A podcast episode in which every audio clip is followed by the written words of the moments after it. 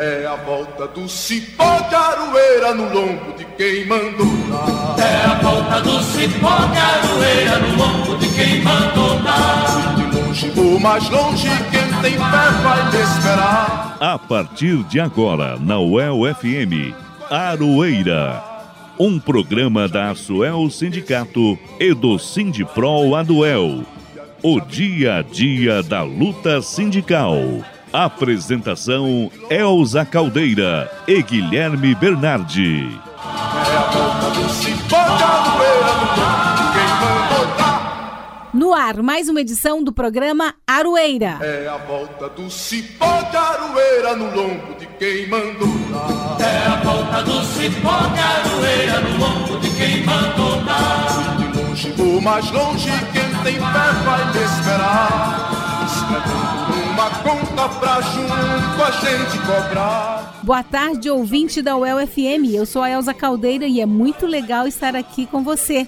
Quero saudar, primeiramente, o nosso querido João Bolf Lopes, que hoje comanda nossa mesa de som, direto aqui dos estúdios da Rádio UEL FM. E também com o parceiro Ricardo Lima, que é o nosso editor desta edição. Também quero saudar o jornalista Guilherme Bernardi, que é meu parceiraço aqui na produção e na apresentação do programa Aroeira. Tudo bem, Gui? Como é que estamos? Estamos vivos aí, Elza, na correria, né? Clima de Copa do Mundo já tá chegando na fase final, mas seguimos aqui, dessa vez apresentando a edição de número 186 do Aroeira, o informativo das trabalhadoras e dos trabalhadores de Londrina e região.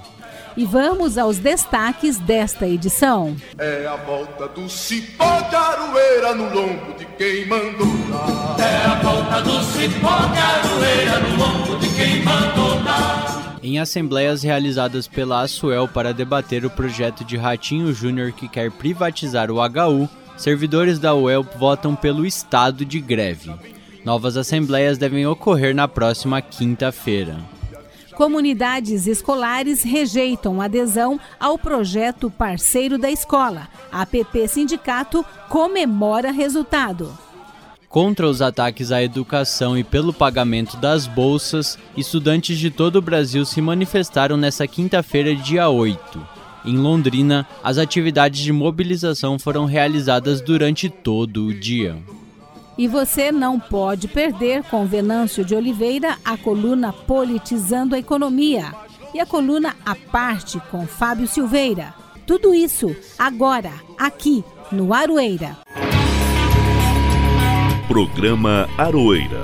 Informativo radiofônico da Asuel e do Sindiprol Aduel.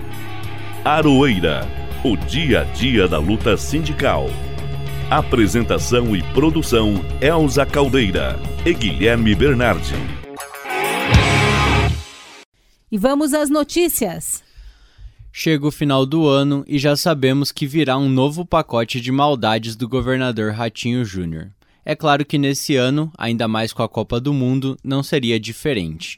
Além do arroxo salarial de mais de 37%, ele já havia privatizado a Copel, propôs a privatização de escolas públicas e, como se não bastasse, o governador aproveitou o momento para mandar mais um projeto de lei privatizante, o de número 522-2022, que prevê a terceirização dos hospitais universitários do Paraná. Como reação ao projeto, trouxemos aqui no programa passado uma nota da reitoria da UEL e da Superintendência do HU da Universidade, que é o maior dos hospitais universitários do estado. Além disso, na terça-feira pela manhã, dia 6, foi realizado um ato público né, em frente ao hospital, com a participação de estudantes, agentes universitários, professores, além da comunidade que se mobilizou em defesa dele contra a privatização. Nesse mesmo dia e no dia seguinte, a quarta-feira, dia 7, dirigentes sindicais e servidores públicos estiveram em Curitiba para pressionar deputados a barrarem a tramitação do PL e se manifestarem contra mais essa investida do governo Ratinho Júnior sobre os serviços públicos. Mas, como não houve sucesso na empreitada, a Suel Sindicato convocou a Assembleia para quinta-feira, dia 8, no campus e também no HU, para discutir ou deliberar por uma possível greve a partir do dia 12. Para falar sobre como foram as negociações lá em Curitiba e as deliberações nas assembleias aqui em Londrina, a Elsa conversou com o Marcelo Seabra, que é o presidente do sindicato. Vamos gravar com o Marcelo Seabra, ele que esteve em Curitiba essa semana, conversando né, com os deputados da oposição e também com algumas pessoas do governo para definir a situação do PL 522, que prevê a terceirização do serviço do hospital universitário. Marcelo, o que, que dá para você falar para a gente desses encontros que vocês tiveram lá na capital? Mudou alguma coisa? Bom, Elsa, nós tivemos duas reuniões é, mais importantes assim, e que a gente pôde tomar conhecimento de qual era a proposta do governo, o que ele estava querendo encaminhar e o que estava sendo já é, modificado. A primeira reunião foi com o Tercílio Turini e ele já nos adiantou que o artigo 2 que é o mais polêmico, que fere diretamente a autonomia das universidades, ele seria alterado. É, essa alteração que foi apresentada não foi tão significativa quanto nós esperávamos, porque ela, nós entendemos ainda que há inconstitucionalidade nessa, nessa proposta. Mas, enfim, foi o que o governo cedeu no momento. Isso foi resultado de negociações, não conosco, mas sim, ao que parece, com a própria administração. O segundo ponto é, versava sobre a composição do conselho que, foi, que vai ser criado a partir do momento que houver essa alteração. Esse conselho que antes tinha basicamente representantes do governo, como por exemplo o secretário de saúde, que inclusive ficaria sob a presidência desse conselho, agora vai contar com a participação do, dos reitores, onde há hospital universitário. Então entendemos que desse ponto, pelo menos, tornou-se um pouco mais democrático frente ao que estava sendo apresentado inicialmente. Mas a nossa reivindicação, na verdade, era pra, para que o projeto fosse retirado não fosse votado, fosse retirado de pauta, que se fizesse uma discussão mais ampla com a sociedade. Afinal de contas, no final, de quem vai ser atingido vai ser o usuário. Essas mudanças vão impactar diretamente na qualidade de serviço, na prestação de serviços à população, na penalização ainda maior do servidor, que hoje já não tem, é, tem um regime de trabalho muito pesado diante da situação, e ele vai ser penalizado ainda mais. Marcelo, quais foram os resultados das assembleias realizadas na última quinta-feira? Considerando que o governo do estado encaminhou um, um substitutivo ao projeto inicial, nós ainda não tivemos acesso a ele, mas alguns pontos que nos foram apresentados parecem terem sido incluídos. Nós deliberamos em assembleia que vamos permanecer em estado de greve. Não vamos entrar em greve agora, no momento, é, isso terá que ser submetido, submetido também à Assembleia Tarde no HU, mas a proposta nossa é permanecer em estado de greve para deliberar por uma greve ou não futuramente. Por enquanto é o que nós temos, é o que vai ser encaminhado, então os trabalhadores vão continuar mobilizados e tem já uma assembleia marcada para a próxima semana na quinta-feira. E a depender do transcurso do que irá ocorrer na Assembleia Legislativa a partir de segunda-feira. Nós vamos estar acompanhando e, dependendo do que for aprovado, aí sim nós poderemos vir a deliberar por greve na próxima semana. Mas, por enquanto, vamos manter o estado de greve. O Sindipro Aduel também esteve presente nas manifestações contra a privatização do HU.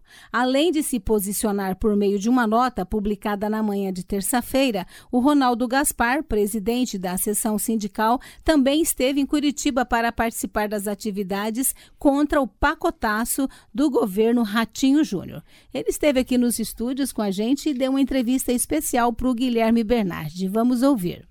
Estamos aqui no estúdio com Ronaldo Gaspar, presidente do Sindipro Aduel e da coordenação do Fórum das Entidades Sindicais, o FES.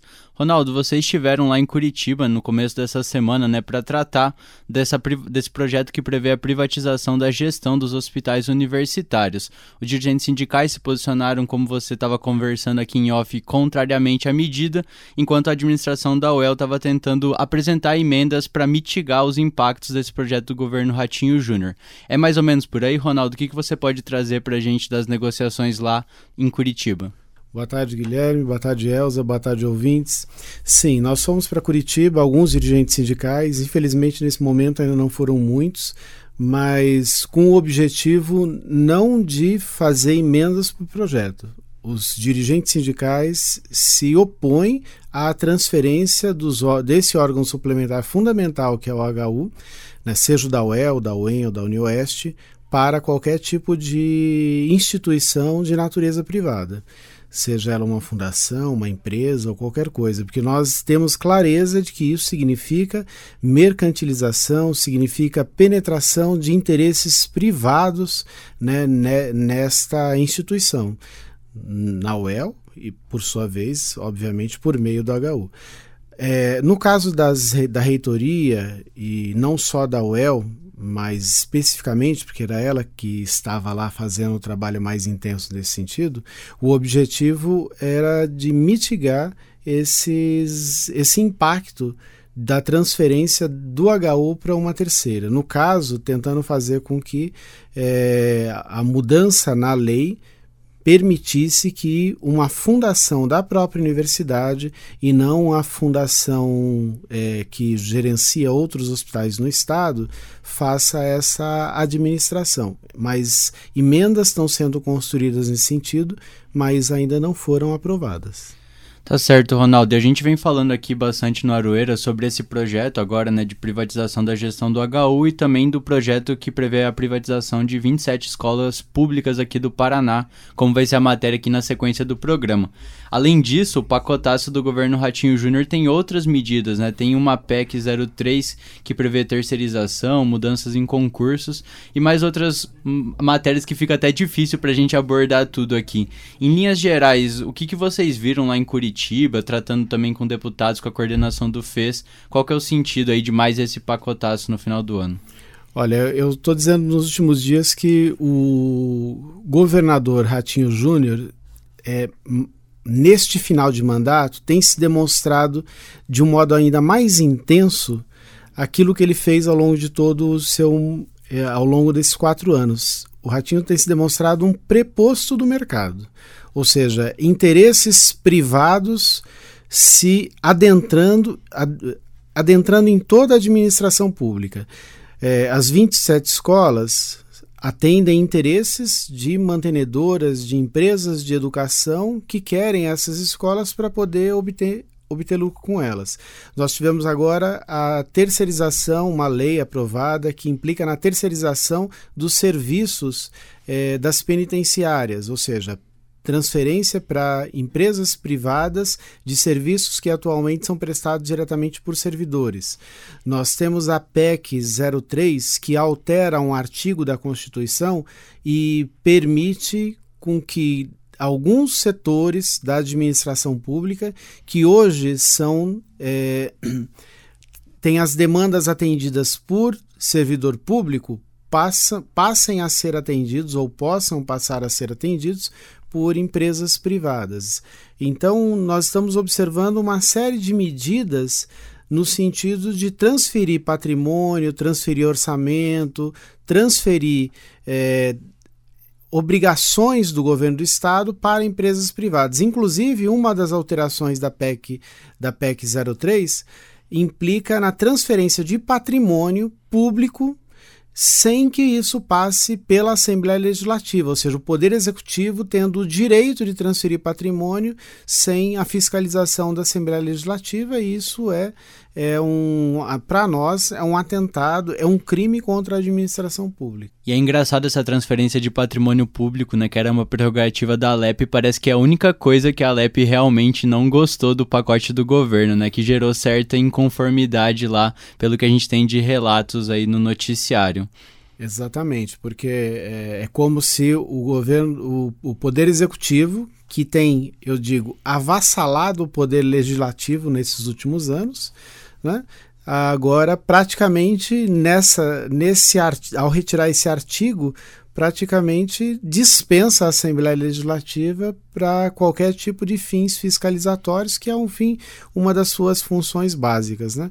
Então, isso demonstra muito o caráter do governo Ratinho Júnior infelizmente, essas medidas estão sendo aprovadas com muito com baixíssimo nível de discussão e a Assembleia Legislativa, tendo maioria do governo, está passando esses projetos a toque de caixa. Passou também uma recente reforma administrativa, né? O Sindipro até publicou um boletim falando que o governo estava recriando cargos para acomodar aliados do governo Jair Bolsonaro que saiu derrotado nas eleições federais, né? Então a gente vê aí um projeto muito parecido com o do governo federal que foi derrotado, né, Ronaldo? Exatamente. O mesmo governo que alega não ter recursos para pagamento da database dos servidores, o mesmo governo que alega é, que a arrecadação está estagnada em razão da mudança do ICMS, cria mais secretarias, se eu não me engano, nove no total, e 450 cargos, curiosamente, cargos que não demandam é, concurso público, portanto, podem ser ocupados por meio de relações né, de natureza política, compadrio, nepotismo cruzado, as mais diversas formas de práticas muito lesivas ao interesse público que nós conhecemos,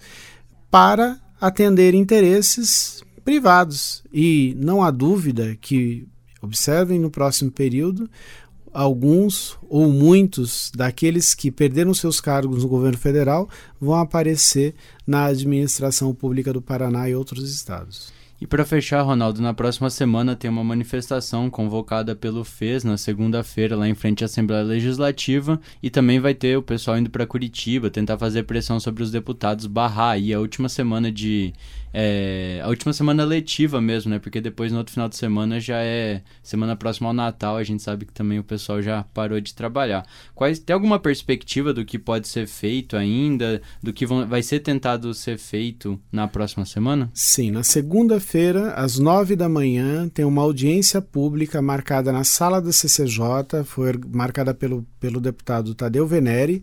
E nessa audiência pública nós vamos debater os diversos projetos de privatização, inclusive este da terceirização dos hospitais universitários. É, depois, às 11 horas, nós vamos fazer um ato no, na Praça ali Salete, no Centro Cívico, e às 13h30 tem uma nova audiência, é, uma nova sessão da CCJ, nós vamos acompanhar e depois vamos, também vamos acompanhar a votação no plenário, se possível, lotando as galerias da Assembleia Legislativa. Obrigado, Ronaldo. Força aí para você nesse final de ano bastante turbulento, como foram também os outros três desse governo Ratinho Júnior. Obrigado, Guilherme, Elza, pelo espaço. Força na luta para nós aí. Valeu.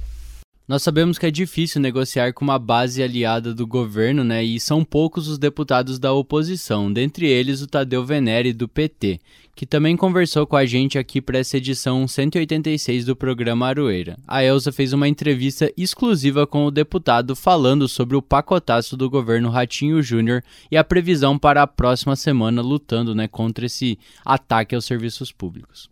E é com muita honra que o programa Arueira conversa agora com o deputado estadual, ainda estadual, né, mas daqui a pouco federal, foi eleito deputado federal, deputado Tadeu Venere. Tadeu, muito obrigado pela sua participação aqui no programa Arueira. Obrigado, eu que agradeço, Elza, agradeço a você, aos ouvintes do programa Arueira. Sempre uma satisfação poder estar com vocês. É, Tadeu, sou seu último ano como deputado estadual, né? E aí não foi surpresa, né? Esse monte, esse pacotaço aí de maldades do governo Ratinho Júnior aí, às pressas, na calada da noite, mais uma vez. É, queria que você falasse um pouquinho sobre isso para os ouvintes. É, infelizmente, o governo Ratinho, eh, no final do seu governo, e isso nos impressiona muito, está fazendo em um mês aquilo que não fez em quatro anos ou três anos e meio em termos de desconstrução do serviço público.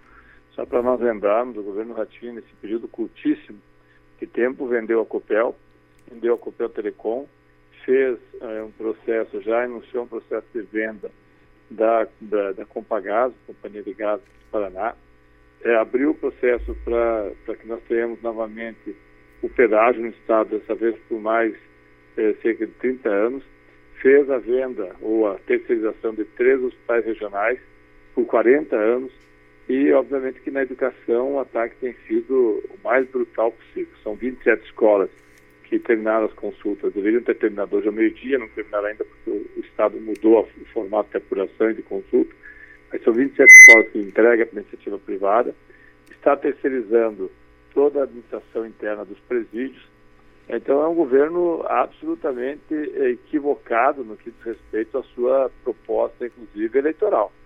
E agora, eh, não poderia ser mais trágico, o governo apresenta várias propostas para privatizar, para terceirizar, para tirar o espaço do serviço público, mas duas delas me chamam muito a atenção e são complementares. Uh, uma delas é uma alteração uh, da PEC, a PEC 03, Projeto de Constituição 03, que altera a Constituição do Estado do Paraná, primeiro separando o policial militar bombeiro do, da Polícia Militar, que é bastante contraditório e não foi precedido nem audiência pública. Segundo, na mesma PEC, ele retira da Assembleia Legislativa o poder, que é constitucional, de fazer a fiscalização quando vende bens imóveis. Imaginem a loucura que é isso, Elza, é como se o governo resolvesse vender o IAPA, o prédio do IAPA, e simplesmente não fizesse nenhum projeto de lei, não enviasse nada para a Assembleia Legislativa, é, ainda que às vezes a Assembleia Legislativa tenha é, declinado do seu papel, mas é obrigação do Estado mandar para cá. E põe a venda e nós sabemos que foi vendido depois que de fato tiver fato consumado. E nessa mesma PEC, o artigo 15 retira o artigo 39 da Constituição, que é aquele que prevê concurso público. Então, se vingar essa PEC, nós não teremos mais, ou não há necessidade de concurso público para o Estado e para os 399 municípios. Além de passar também para a rede privada, de bancos privados, a possibilidade de, de, de fazer a cobrança de ativos de empresas públicas, de dívidas de empresas públicas. Então, é um governo que perdeu completamente a compostura. E para coroar isso, o governo agora apresenta um projeto para terceirizar os três maiores hospitais que nós temos universitários, que é o Hospital Universitário de Londrina, de Maringá e o de Cascavel, através da, da, do projeto de lei 522. Deputado estadual Tadeu Venere. Esse projeto teve um, uma, uma, repercussão extremamente negativa né, junto aos hospitais universitários, junto à comunidade universitária, mas também junto às cidades onde esses hospitais atendem. Porque é sabido e quando você terceiriza, quem terceiriza, não terceiriza assim como está fazendo com as escolas, não terceiriza porque é por benemerência ou terceiriza porque acha é, para fazer uma, algo que, é, que seja importante para a população, mas que não tem objetivo de lucro, uma filantropia. Não, quem terceiriza, a empresa terceirizada, o objetivo dela é um só, é lucro. E quando ele terceiriza hospitais universitários, primeiro que ele faz uma, uma coisa, uma aberração, a meu ver, totalmente inconstitucional é totalmente inconstitucional porque a, a qualidade do ensino vai piorar, os futuros profissionais de saúde estão em formação nas universidades estaduais, a qualidade de atendimento dos hospitais para essa população paranaense vai piorar também, no que tange direitos trabalhistas vai piorar, as condições de trabalho dos médicos vão piorar, isso é tudo porque, como eu falei, em vez de ter três médicos, dois médicos, vai ter um médico.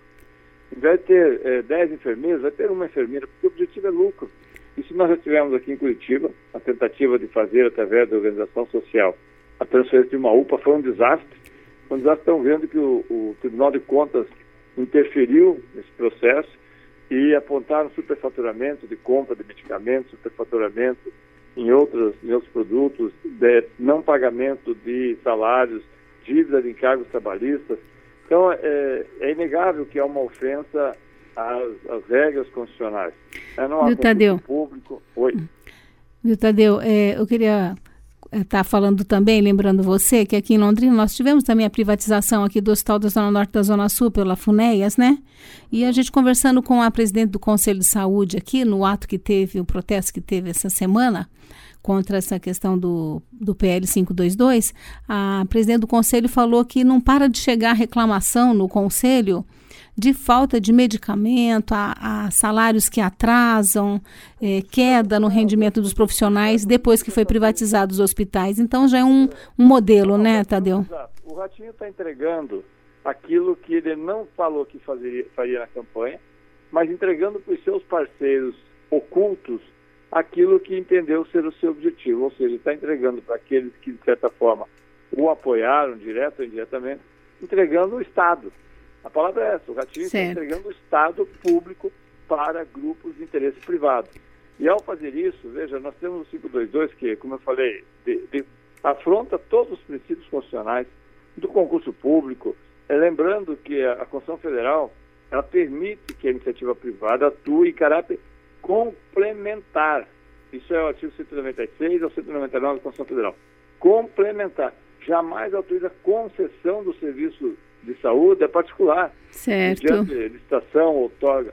Então, o que o Ratinho está fazendo vai sofrer uma ação direta em inconstitucionalidade, não tem dúvida. Certo. Mas nós aqui, no, quando o projeto veio, nós fizemos um pedido de vista, né, depois apresentamos um voto separado, houve pedido de vista do voto separado pelo deputado Pacheco, que tem tido uma relação muito estreita com o Hospital Universitário de Cascavel.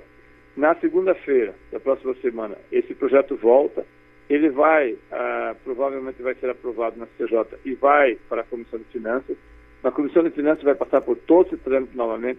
Houve uma manifestação e eu aí eu cumprimento muito os reitores, diretores, funcionários, a comunidade, especialmente a comunidade das cidades que estão das regiões que estão sendo atingidas, Londrina, Cascavel e Maringá, que graças a essa mobilização os deputados do governo, da base do governo, já entenderam que não dá para passar do jeito que está. Ah, isso é, é muito bom, né? feitas emendas. Certo. Deputado estadual Tadeu Venere. Mas as emendas, elas, é, eu diria que elas amenizam. É meio assim, você tem o direito é, de ficar vivo se você perder os dois braços. Ora, hoje nós temos os dois braços e estamos vivos, que é um direito nosso. Mas o que o governo propõe é, é destruir você. Aí quando você reclama, então você vai perder os braços e as pernas, você vai ficar sem uma certa autonomia. Eu entendo que o governo está interferindo diretamente na autonomia universitária. Certo. Isso nós vamos fazer um grande movimento, nós temos uma audiência pública na segunda-feira, está convidado e já confirmaram a presença, né? Os, os, as pessoas que estão envolvidas, tanto nos hospitais universitários, Londrina, Maringá e Cascavel, como demais entidades universitárias. O Tribunal de Contas já se manifestou, o Ministério Público também, Sindicato dos Médicos, o representante, no caso a representante do Fórum dos Servidores Públicos Estaduais, né, o Fórum Estadual do Serviço Público. Então é preciso que nós façamos uma pressão muito grande sobre os deputados, cada um tem o seu deputado da sua região, para que vote contra essa aberração. Certo. O governador Ratinho não pode ser o dono é, do Estado do Paraná e tratar o Estado do Paraná como se fosse a rede massa de televisão, que é isso que ele está fazendo. Ele passou a fazer do Estado a, a, o seu braço, sua longa mano, da, dos seus negócios privados. Ele vende a Copel, ele vende a Compagás, ele vende os hospitais, ele vende as escolas, ele vende as rodovias, ele vai vender as ferrovias. Ou seja, o governador passou a ser um mero, não mais do que isso, não um mero mercador do serviço público para interesses privados. Nós temos que combater isso. O governador e os deputados têm quatro anos de mandato. Não é eterno. O governador não é dono do Estado. E se nós não fizermos isso, nós vamos fazer isso com muita é, com muita energia, porque nós não queremos que passe nem a PEC e nem essa barbaridade que é a, o projeto de lei 522-2022. Por isso, a audiência pública, todos estão convidados, ela será presencial e virtual, a partir das 9 horas da manhã na segunda-feira. Terá transmissão para todo o estado do Paraná, para todo o Brasil, na verdade. Né? Muito para quem bem. interessa diretamente uhum. para todo o estado do Paraná. E, obviamente, com a possibilidade de participação. Fica Ótimo. aqui, aproveitando o seu programa, Elza, fica aqui também o convite para que as pessoas participem mas principalmente liguem para os seus deputados. Okay. Ligue para a Assembleia Legislativa, ligue para o presidente da Assembleia, ligue para o deputado Tadeu Venere, ligue para o deputado Traiano, liguem para todos os deputados que queiram e cobrem uma postura clara dos deputados. Deputado nenhum, nenhum, Elza, foi eleito dizendo eu vou vender os hospitais universitários. Se dissesse isso, não teria sido eleito. Então okay. agora temos um compromisso de não deixar vender o hospital universitário. Muito obrigada. Nós conversamos com o deputado estadual Tadeu Venere, parabenizar, né, Tadeu, o trabalho que você tem feito na Assembleia e principalmente por essa audiência pública, que vai ser o único momento de debate sobre esse projeto, né? É uma barbaridade, né? Exatamente, é uma barbaridade. Três, três dos maiores hospitais do Estado e a população só um sabe disso no dia que chega para ser atendida. É, uma barbaridade. é como eu falei, o governador trata o Estado como se estivesse fazendo um programa da Redemassa. Sim. É uma extensão da. Isso É um absurdo puxadinho mesmo. do Palácio Iguaçu. Muito obrigada, Tadeu. Que Abraço. seja um sucesso aí a audiência. Nós estaremos acompanhando por aqui e também os nossos presidentes sindicais aqui, tanto da Suel quanto do Sindiprol, devem estar presentes. Muito obrigado por- pela sua participação aqui na Arueira mais uma vez. Bom trabalho. Abraço. Lembrando, né, Gui, que o HU existe há 50 anos, conta com 37 especialidades, mantém 51 cursos de residência, 6 de graduação e 2.500 alunos. Enquanto os representantes sindicais estavam lá em Curitiba, né, Gui, você falou sobre isso agora há pouco, foi realizado um ato importante aqui na cidade, né, que contou com a participação de muitas pessoas. É verdade, Elza. Quem esteve por lá foi a presidente do Conselho Municipal de Saúde, a Rita de Cássia Domanski, que concedeu uma entrevista para a jornalista Franciele Rodrigues do portal Verdade, na qual ela fala sobre os riscos da privatização dos hospitais favor, seu nome completo e sua função. Eu sou Rita de Cássia Domanski. Eu estou hoje como presidente do Conselho Municipal de Saúde de Londrina. Você poderia falar, por favor, qual a importância da manifestação aqui hoje e que de maneira esse projeto afeta os serviços ofertados pelo HU? Olha, o HU é o maior hospital público com leitos disponíveis para o SUS no Paraná, tá? Então isso é extremamente importante a gente salientar. Ele atende a 97 municípios da região. Para você ter uma ideia da dimensão, isso em população são 3 milhões de pessoas. Então tudo que não é resolvido no setor de saúde é drenado para cá. E todo mundo que vem para cá é atendido, é assistido e tem tudo que ele precisa aqui dentro. Então, e uma assistência segura e de qualidade. Às vezes, talvez não no tempo tempo que a gente espera, mas às vezes é o caso, ou às vezes é o equipamento que a gente precisa, que é comprado, espera chegar e ele é instalado no paciente. Então, o que, que representa essa terceirização para nós? Nós, eu digo conselho, a preocupação do reflexo que a gente tem visto historicamente na terceirização dos hospitais da, da rede própria da CESA, que houve prejuízo na assistência e e isso reflete, inclusive, atualmente aqui no HU na assistência. Inclu é, você sabe que desde o ano passado, os dois pequenos, os dois secundários nossos são terceirizados. E hoje, no conselho, nós recebemos várias queixas de usuários do não atendimento, do, da falta de medicação, da falta de, de insumos para o trabalho e além da não resolução. Quando não tem resolução, ele vem para cá. Então a gente acaba atendendo o que eles não estão dando conta. Ou, ou nós estamos, nós, que eu digo, o, o não temos e ficamos de mão atada. Então, como a gente ainda tem um hospital universitário, a gente até fica mais tranquilo. Entretanto, porém, o que, que o que, que preocupa mesmo é o fato de que, se terceirizar aqui, nós não vamos conseguir é, fazer essa, essa, esse apoio para a população. A população vai ficar desassistida, porque o HU hoje resolve praticamente 100% da alta complexidade de Londrina. Nós temos hospitais filantrópicos os conveniados, ótimo que funcionam, funcionam, mas eles não dão conta, o HU que absorve a maior parte dessa população. Então a preocupação é com a desassistência desses hospitais, visto que nós temos um modelo que vem se repetindo no estado desde a terceirização dos outros hospitais. E o PL ele prevê a criação de um conselho, né? No entanto, esse conselho não tem a participação popular. Como que você enxerga enquanto conselheira, né? Esse conselho conselho que não tem a participação de todos os segmentos. Você, se você olhar a composição desse conselho superior, ele é preocupante, porque são figuras estritamente do governo, ou indicados por ele, ou selecionados por ele. Então isso é preocupante. Nós precisamos que tenha a participação da população enquanto usuário, é, que é, de todos os segmentos, que são vários os segmentos de usuários, dos trabalhadores de saúde, porque eles estão sofrendo com isso também, eles sabem o quanto eles estão sofrendo isso na pele, e também dos prestadores, porque em nenhum momento os HUs foram chamados para isso, porque você deve ter escutado que esse projeto já foi aventado há uns dois anos atrás, ele chegou a ser discutido no conselho, né, no conselho aqui de Londrina, e assim, é, a proposta era escutar todos os entes envolvidos numa terceirização como essa, de um hospital desse porte.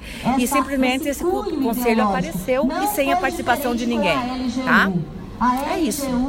E na próxima edição do programa traremos uma cobertura completa do desenrolar de mais este tratoraço proposto pelo Ratinho Júnior. E a votação dele, né, na sempre solícita aos projetos do governo, é claro, Assembleia Legislativa do Paraná.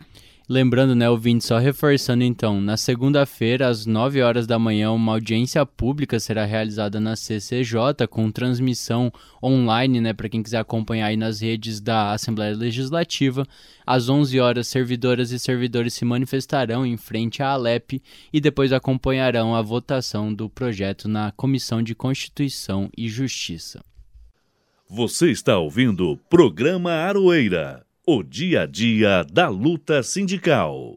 Nesta semana, professores, demais trabalhadores da educação, alunos responsáveis das escolas estaduais, Olímpia Moraes de Tormenta, professora Lúcia Barros Lisboa, Rina de Francovig e Roseli Piotto votaram sobre a adesão ou não ao programa parceiro da escola. A consulta foi realizada entre os dias 5 e 7, ou seja, segunda e quarta-feira.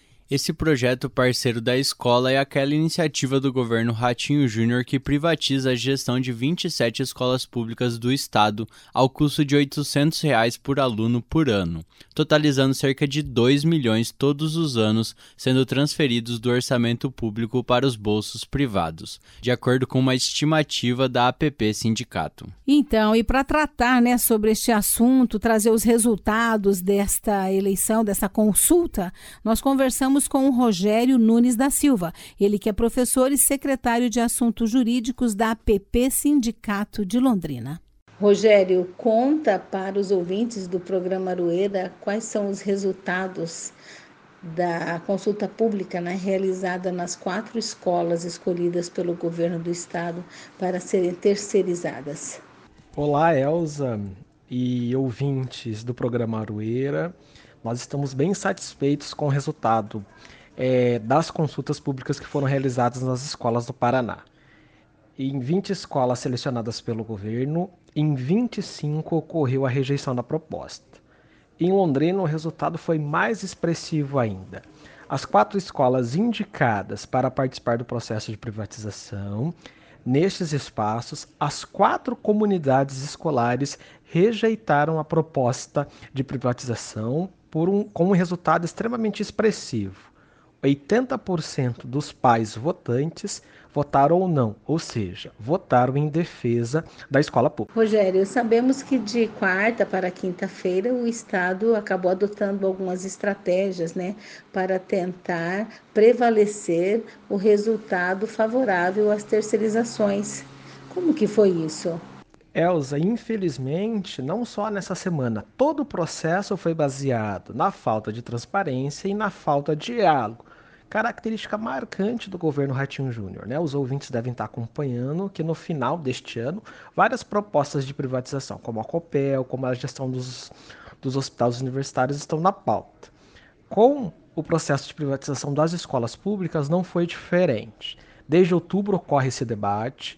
A consulta foi marcada para o final do ano letivo, já no início de dezembro.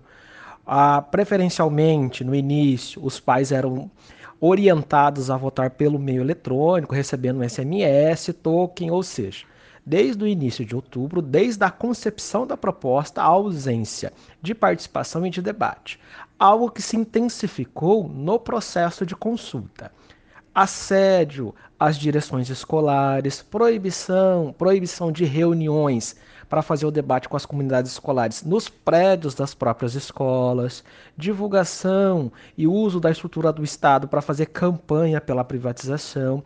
Apesar de toda essa estrutura a favor da privatização, as comunidades escolares entenderam a gravidade e ocorreu um processo de mobilização que teve como consequência e como resultado os dados que eu apresentei já a você. Muito obrigada, Rogério, por sua participação no Aroeira, por sua entrevista. Parabéns para você, para todos os trabalhadores da educação do Paraná, em especial para a PP Sindicato de Londrina. Parabéns. Elza, foi um prazer conversar contigo, com os ouvintes do programa Aroeira mais uma vez. A gente agradece pelo espaço, pelo apoio de divulgação, pelo compromisso deste programa com a defesa do serviço público dos trabalhadores e trabalhadoras paranaenses.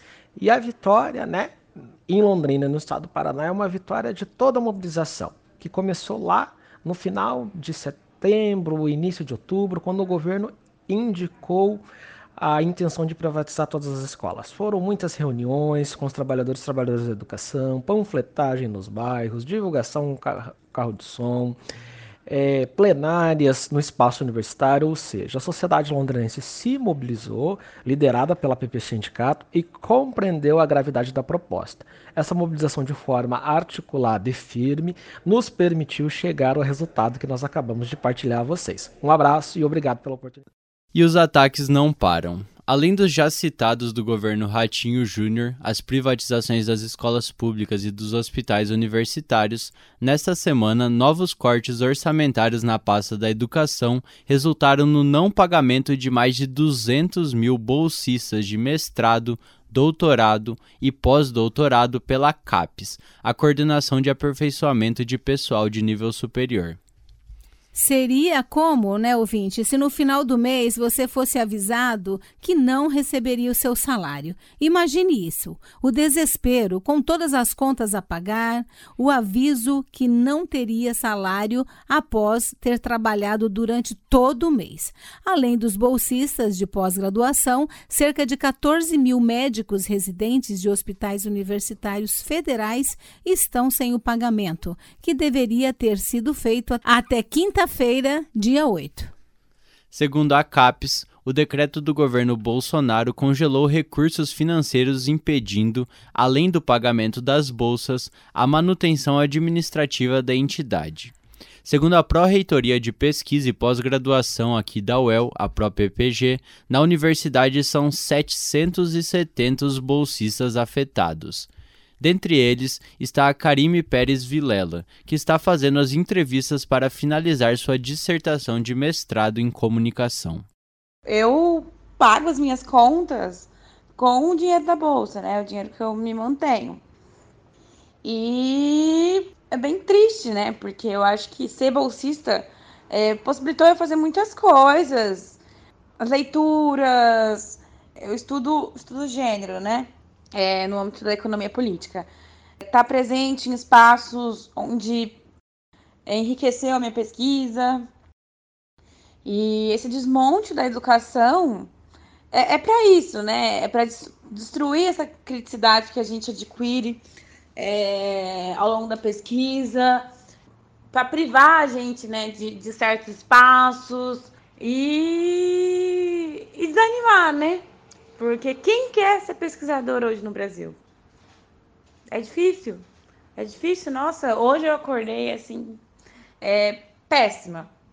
Né? É, e aí não é, não é só, só as bolsas, né? Só, só as bolsas, mas tipo assim, tem mais coisas, né?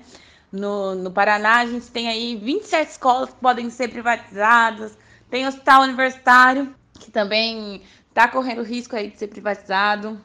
A Gina Mardones, que mora em Londrina, mas é doutoranda em Economia Política Mundial na Universidade Federal do ABC, a UFABC, ficou mais de um ano pesquisando sem bolsa e se virando como dava. Em setembro, ela conseguiu uma bolsa de doutorado, mas está preocupada com o ano que vem. No meu caso, como não havia bolsas disponíveis em 2021 quando entrei, então eu tive, eu esperei ali um ano e quatro meses quando chegou uma bolsa disponível e eu atendia a todos os critérios que a CAPES pede. E nesse um ano e quatro meses, é, eu me virei do jeito que deu, né? Então, comprando material do meu bolso. Como eu moro em Londrina, às vezes eu tive que me deslocar para São Bernardo do Campo, quando as aulas passaram a ser híbridas e aí eu tive que cumprir alguns créditos presencialmente lá no campus. É, e eu passei a receber essa bolsa, então, a partir de setembro. Eu recebi setembro, outubro e novembro. E agora, infelizmente, vem essa notícia, né, desse grande corte ali do, do MEC, né, esse sequestro da educação, e eu estou extremamente preocupada, principalmente a partir do ano que vem, em que eu vou ter que começar a cumprir o estágio em docência, que é uma, uma das normas também para que é bolsista CAPES, e eu vou ter que ir presencialmente até o campus de São Bernardo toda semana. Então, é extremamente preocupante, eu acho que não só para mim, né, individualmente, mas de modo geral é, todo esse sequestro que a nossa educação tem sofrido principalmente nos últimos quatro anos. Por causa desses ataques, o Diretório Central dos Estudantes aqui da UEL, o DCE, chamou uma reunião aberta na quarta-feira, dia 7. Nela, foram aprovadas mobilizações para o dia seguinte, a quinta-feira, dia 8, que é a data da paralisação nacional pelo pagamento das bolsas, uma ação que foi convocada pela ANPG, Associação Nacional de Pós-Graduandos, com apoio da UNE, a União Nacional dos Estudantes. As atividades em defesa do orçamento da educação aqui em Londrina começaram às 10 horas na Praça do Centro de Educação, Comunicação e Artes, o SECA, durante uma feira realizada no centro. Ao meio-dia, participantes marcharam até o restaurante universitário da UEL, fechando o dia às 18 horas com a realização de um ato em frente ao Cine Teatro Ouro Verde, no calçadão da cidade. Você está ouvindo o programa Aroeira o dia a dia da luta sindical. E agora, né, depois dessas três matérias, vamos ouvir o que trouxe o Venâncio de Oliveira em mais uma edição da Politizando Economia. Desta vez, Elza, ele trouxe uma retrospectiva de como foi esse ano de 2022. Politizando a economia, o que eles não te falam e como eles tiram seus direitos, com Venâncio Oliveira. Orçamento paralisado e pessoas sem receber bolsa nesse fim de ano. PIB medíocre marca a gestão de Bolsonaro. Olá, caros ouvintes da Aroeira, quero falar desses fatos econômicos sobre a ótica da economia política. Como esse é o penúltimo programa do ano, quero fazer uma espécie de retrospectiva, principalmente desse modelo do governo de Bolsonaro que se finda no dia 31 de dezembro. No próximo programa, me focarei em perspectivas do próximo ano e do próximo governo. Primeiro, olhamos desde a, desde a ótica do PIB, que é a variável central da economia, pois é uma medida da produção de bens e serviços e o crescimento econômico como medida de, da dinâmica de acumulação. No terceiro semestre, houve um crescimento raquítico de 0,4%. Com isso, segundo o cálculo de Silva Matos, coordenadora do boletim Macro Ibre e pesquisadora da FGV, o crescimento médio do governo Bolsonaro deve chegar a 1,5%.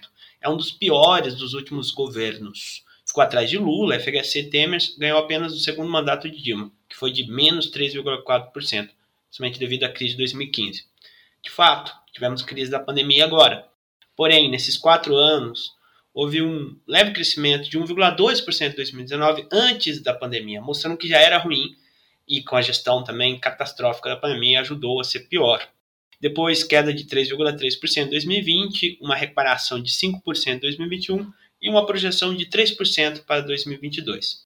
O crescimento econômico desse ano tem muito a ver com o que falei em outras colunas, com gasto de orçamento secreto, com auxílio turbinado, ou seja, com um, uma política atabalhoada em busca da reeleição. Depois de anos de teto de gastos e arroxo fiscal, estagnação alternada com depressão por causa do Covid, a economia sentiu outra vez a importância dos gastos de governo, por mais atabalhado que fossem.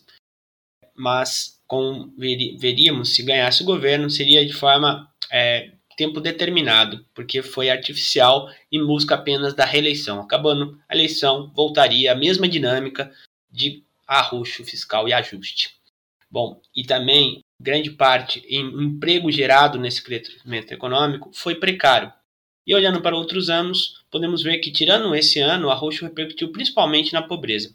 E o custo de vida aumentou sendo estabilizado apenas em ano eleitoral. Aqui houve uma combinação de corte de impostos, anulação momentânea do repasse dos preços internacionais e diminuição do preço do petróleo internacional. No entanto, tanto o corte de impostos era um paliativo, como novamente o mercado internacional volta a pressionar e o governo volta a aplicar a famigerada internacionalização dos preços, como vemos nos últimos meses.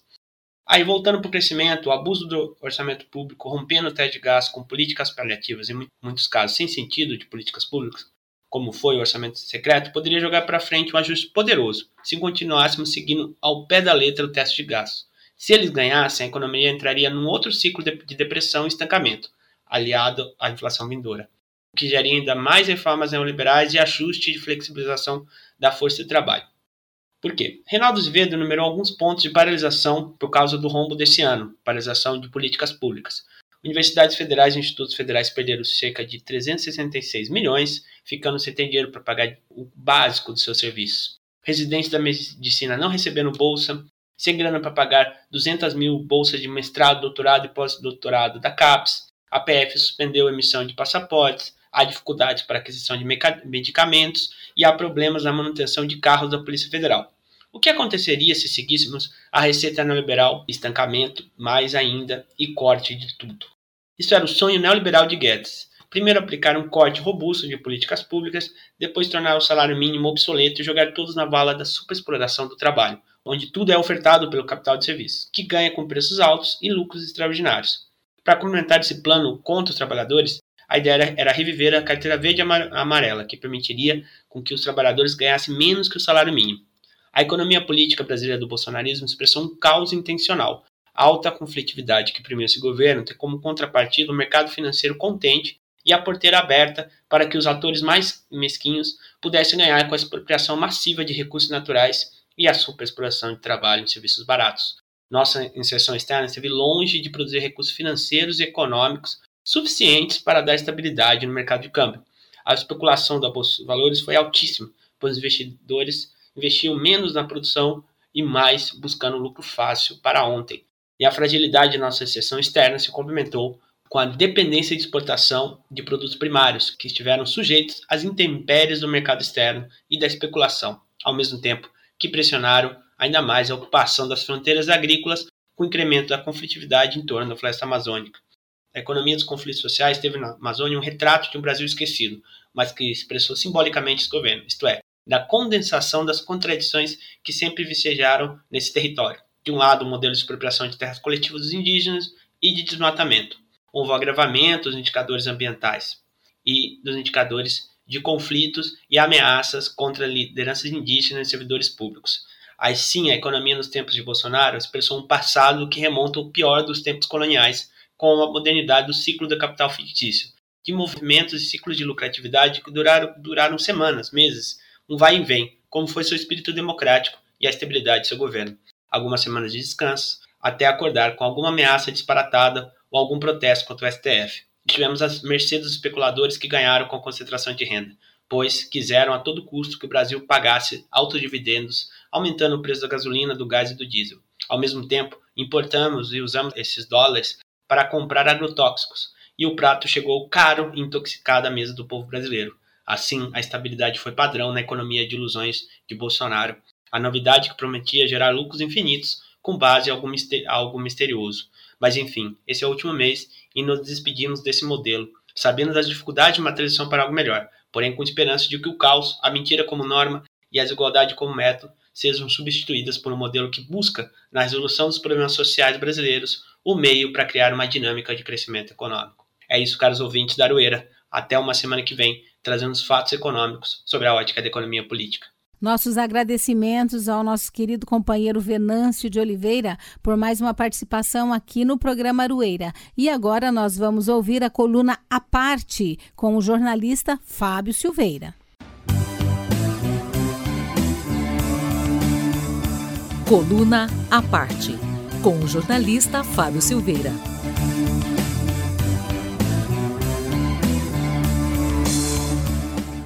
Olá, meu nome é Fábio Silveira, eu sou jornalista e estou aqui para falar sobre política.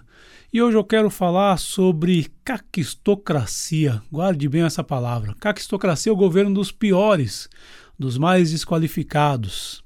Bom, é, nós estamos vendo agora nesse, fim, nesse dezembro, nesse fim de ano e fim de mandato no Brasil, um cenário caótico. Né?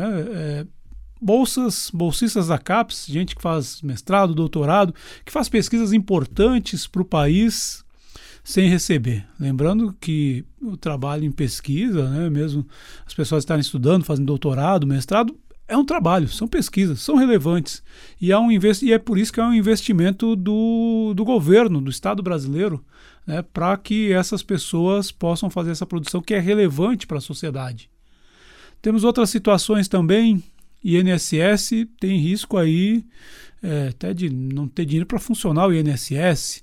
É, talvez até não pagar aposentadoria. Tem se ventilado isso na imprensa. Temos as universidades federais também sem dinheiro para pagar a luz nesse fim de ano. Cada lugar que se mexe, aliás, dinheiro do, da farmácia popular, né, que fornece medicamentos para quem não tem recurso, orçamento cortado aí para menos da metade do que era. Enfim, para onde se olha no Brasil, neste fim de mandato de Bolsonaro, se vê destruição, se vê projetos desmontados, se vê falta de recurso, enfim, é um cenário bastante complicado. E como nós chegamos até aqui? Nós chegamos até aqui porque esse é o governo da caquistocracia. É o governo dos piores, dos mais desqualificados. Lembrem que é, Bolsonaro, no começo, chegou a falar que tinha um ministério técnico. Né? E o ministério supostamente técnico de Bolsonaro está nos trazendo a isso. Paulo Guedes, da Economia, deu várias entrevistas ao longo dos anos falando que o Brasil estava bombando, que a economia ia crescer. E, enfim, no fim das contas, a gente está vendo aí qual vai ser o legado que esse governo está deixando. Sempre lembrando que esse governo dos piores, dos mais desqualificados, é o governo que tentou comprar uma reeleição, sim, porque boa parte desse dinheiro, que desses rombos que a gente está vendo, dessa falta de recursos para fechar contas no fim do ano, é porque o governo investiu em medidas eleitoreiras para tentar ganhar uma reeleição e que, mesmo assim, mesmo com tudo isso descumprindo todas as leis eleitorais, rasgando o código eleitoral, levando a disputa eleitoral para uma situação pré-1930, quando não tinha justiça eleitoral, Bolsonaro descumpriu todas as leis. Ele gabaritou o descumprimento de todas as leis e, mesmo assim, conseguiu perder a eleição. E aí isso me leva a uma questão que é a seguinte: eu sempre é, considerei que o governo Bolsonaro é um governo é, que não chegou a implantar uma ditadura fascista porque não teve força para isso. Mas é um governo fascista, é um governo que sempre é, tentou encaminhar aí para uma ditadura, não teve pernas para cumprir essa ditadura. E aí a minha avaliação é a seguinte: o Brasil conseguiu se livrar da ditadura Claro, por causa da resistência dos trabalhadores, dos movimentos sociais também. Mas uma parte dessa salvação é por causa da caquistocracia. A caquistocracia salvou o Brasil. A incompetência de Bolsonaro é, de implantar a sua ditadura e mesmo de gerir as questões mais básicas ali do, da vida uh, do cidadão, essa incapacidade do governo Bolsonaro é que dificultou para ele a implantação dessa ditadura. Ironicamente, fomos salvos também pela caquistocracia. Eu só queria fechar aqui falando do pacote de ajustes do governo do Paraná, que agora está tentando ir para cima do hospital universitário. Privatizar ou terceirizar a administração dos hospitais universitários do Paraná que são hospitais universitários que funcionam muito bem. O Hospital Universitário da UEL é referência, foi referência para a Covid, é referência para várias áreas e atende muita gente com é, é, uma atenção, inclusive nos casos mais complexos. Não, se é para mexer, se fosse para mexer, seria para investir mais. Para privatizar a administração de algo que já é bem administrado é um erro assim me faltam adjetivos para qualificar esse erro. Esse é o meu recado de hoje. Boa semana para todo mundo. Semana que vem eu estou de volta. Queremos agradecer o Fábio Silveira por mais uma edição da A Parte. E com esta coluna, o programa chegou ao fim. É a volta do cipó de aroeira no lombo de quem mandou dar. É a volta do cipó de aroeira no lombo de quem mandou dar. Lembrando que quem quiser ouvir as edições do da Aroeira ainda dá tempo, né, Gui? Ah, sempre dá tempo, Elza. Quem pegou o programa pela metade, quem quiser ouvir as edições passadas, pode procurar tanto no site da Rádio FM ou numa das plataformas digitais, procurando lá por Aroeira. Todas as edições aí dos últimos anos estão lá, disponíveis só à distância de um clique no botão play. Muito bem, então vamos dar tchau aqui para os nossos ouvintes. Agradecendo primeiramente ao Guilherme aqui pela participação tão importante. Gratidão também ao João Wolf Lopes, que hoje esteve na mesa de som. Ao Ricardo Lima, que foi o nosso editor ao Jersey Gurgel, que é o diretor de programação da UEL-FM, e ao Edir Pedro, que é o editor-geral desta emissora. Quero deixar uma saudação especial para você, querido e querido ouvinte. Muito obrigada pela sua audiência. Desejando a todos um ótimo final de semana. E sábado que vem, eu e o Gui estaremos de volta para apresentar a última edição do Aroeira de 2022. É isso, né, Gui? Isso aí, fechando aí na edição 187 do programa Aroeira. E espero, né, Elza, no sábado que vem a gente tá naquela expectativa de ver o Brasil jogando mais uma final de Copa do Mundo no domingo, dia 18, para daí engatar férias, Natal e o. Começando tudo com o Hexa. Vamos torcendo, pessoal. Um forte abraço a todos e até a semana que vem. É a volta do cipó de aroeira no lombo de quem mandou dar. É a volta do cipó de aroeira no lombo de quem mandou dar. De longe vou mais longe, quem tem fé vai me esperar. A UEL FM acaba de apresentar Aroeira, um programa da Asuel Sindicato e do Sindipro Aduel. O dia a dia da luta sindical. É a ponta do cipó, caroeira morro quem manda.